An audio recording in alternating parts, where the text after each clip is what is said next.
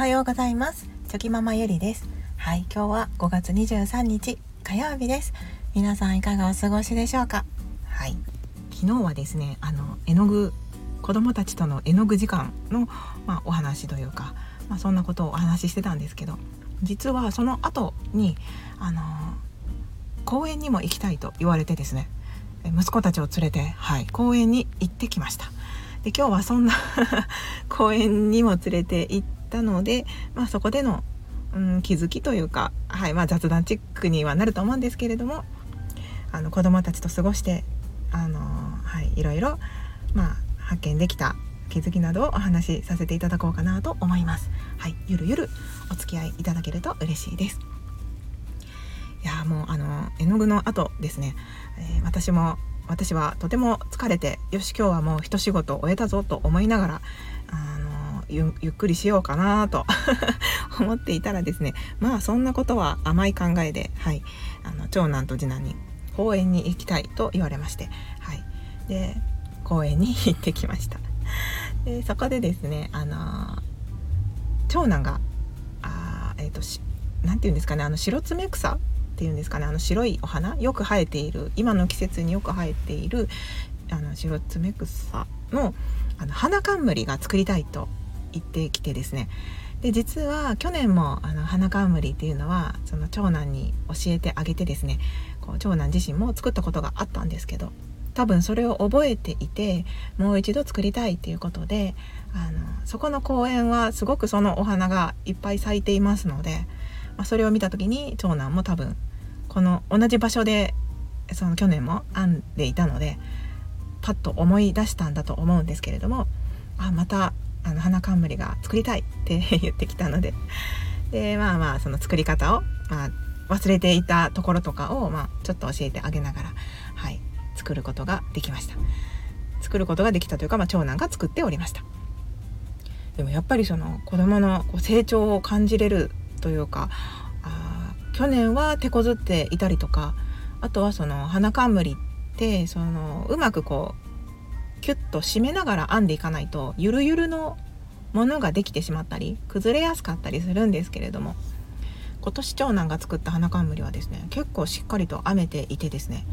なんかそのやっぱりこうやりながら感覚っていうのが自分の中でも分かってくるんですよね。で去年はその作ることで必死だったと思うんですけれども今年はその去年の記憶をたどりながらまあ作りますよね。でさらには初めて作ることではないので長男の中でも余裕が出てくるんですよね。で余裕が出てくるとその編むだけで必死だった長男があのどうすれば綺麗に編めるのかっていうところまでこう気づきが長男自身にも増えていってですねあのとてもその綺麗に編めていたというか重要なポイントをこうここを押さえるとか、まあ、私ももちろんアドバイスはするんですけどもそして去年もしてたと思うんですねこうすればいいよとか。だけどやっぱりその去年はその編むだけで一生懸命でなかなかそこまではこう言ったとしてもこう聞け、うん、頭の中には入っていなかったんですよね。でも今年はその長男自身も成長して手先も去年よりもま器用になって容量も良くなって。でそのお花の選び方とかそのどこの長さですよね。その白爪草のどれぐらいの長さがあればいいのかとかも多分その他のことまでも考える余裕が出てきて。でその試行錯誤の段階次のステップに行けたというか。はい。なのでまあ綺麗に編むことができたんだなと思っていて。でやっぱりその何でも実際やってみることで得られることってたくさんあるんだなって、まあ、長男を見ていてもそう思いました、まあ、私自身も技術職なので本当にそのやればやるほど、うん、気づけなかったところが気づけるようになったりしていくんですよね。そのこう今まではここが課題でここに対して一生懸命やっていたんだけれどもこの課題が難なくできるようになったら次はあこっちもこうした方がいいなとかここをもっとこうしたらいいなっていうところが見えてきますので、うん、なんかそのやっぱり、うん、同じことを言うんですけど何でも自分で実際にやってみることっていうことが本当に大切なことなんだなって長男は見ていてはい思いました。で次男はというとですね 同じようにこう作り方を教えてあげてもまだ次男は年長さんなのでその手先もねまだそこまでこううまくこうできないんですよね。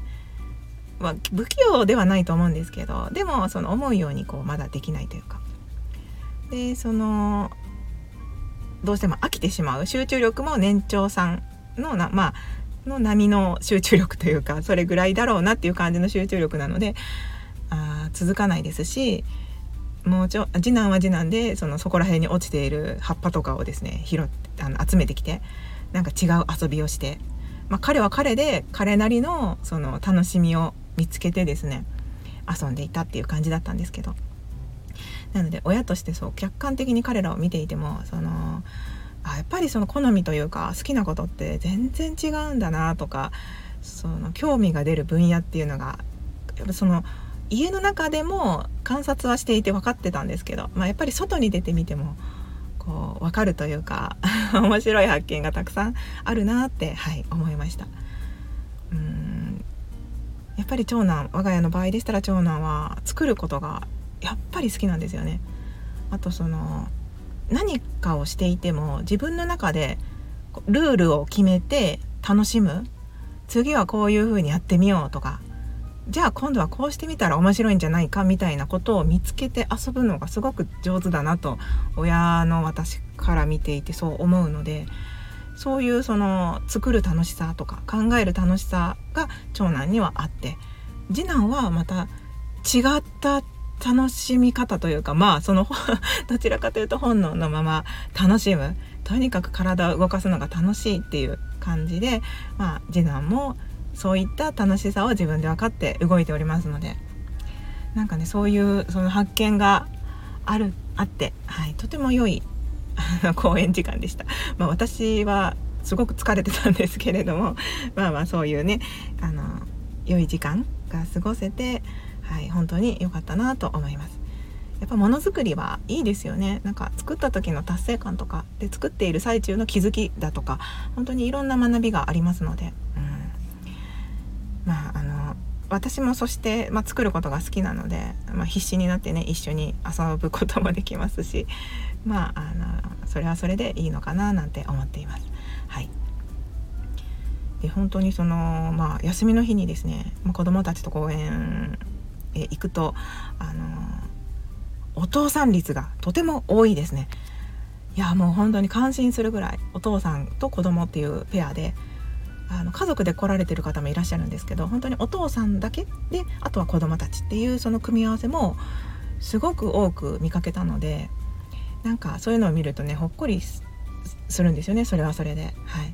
ていうのも私の父はあまりそういうことをしてくれたことがないというか父と公園に行った思い出が一個もないのでうんなんかまあ時代的にもねその男の人は仕事だみたいな時代の